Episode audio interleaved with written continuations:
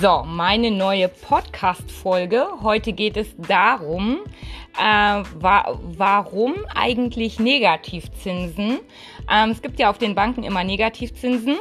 Ähm, früher war das ja so, dass wenn ihr euer Geld auf der Bank liegen gelassen habt, dass ihr dafür Zinsen bekommen habt. Das heißt, ihr wurdet belohnt dafür mit den Zinsen, dass euer Geld auf der Bank liegt. Heutzutage ist das ganz, ganz anders. Ähm, und zwar ist es bei Negativzinsen so, dass einfach immer mehr Banken einen Negativ- oder einen Strafzins auf die Guthaben ihrer Kunden einfach berechnen. Ähm, das sind 0,5 Prozent pro Jahr, die einfach oft fällig werden. Bei einzelnen Banken gibt es sogar bis zu minus 1 Prozent Negativzinsen oder Strafzinsen.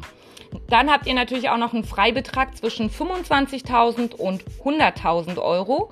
Und habe ich euch ja gerade schon erklärt, früher hat man eben sein Geld zur Bank gebracht und hat dafür Zinsen bekommen. Das heißt, ihr wurdet dann eben dafür belohnt, dass euer Geld auf der Bank liegt.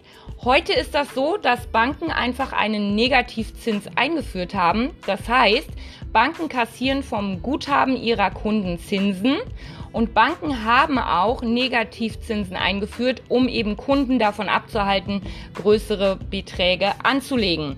Natürlich ist euer Geld immer zu einer bestimmten oder zu einer gewissen Summe geschützt. Ähm, 100.000 Euro auf eurer Bank sind geschützt.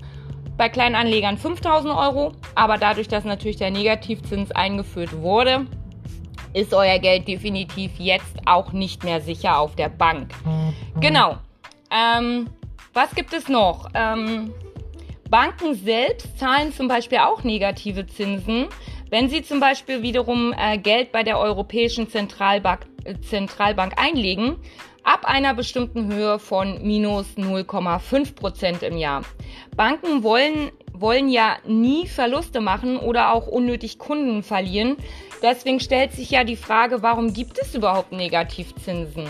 Die EZB verwaltet ja für jede Bank ein Konto und die Banken können sich dann eben aussuchen, ob sie ihr, überschüssige, ob sie ihr überschüssiges Geld dorthin bringen wollen zu der EZB oder ob sie es eben einer anderen Bank leihen oder ob sie es Privatleuten oder Unternehmen leihen oder eben auch als Bargeld im eigenen Geldspeicher lagern wollen.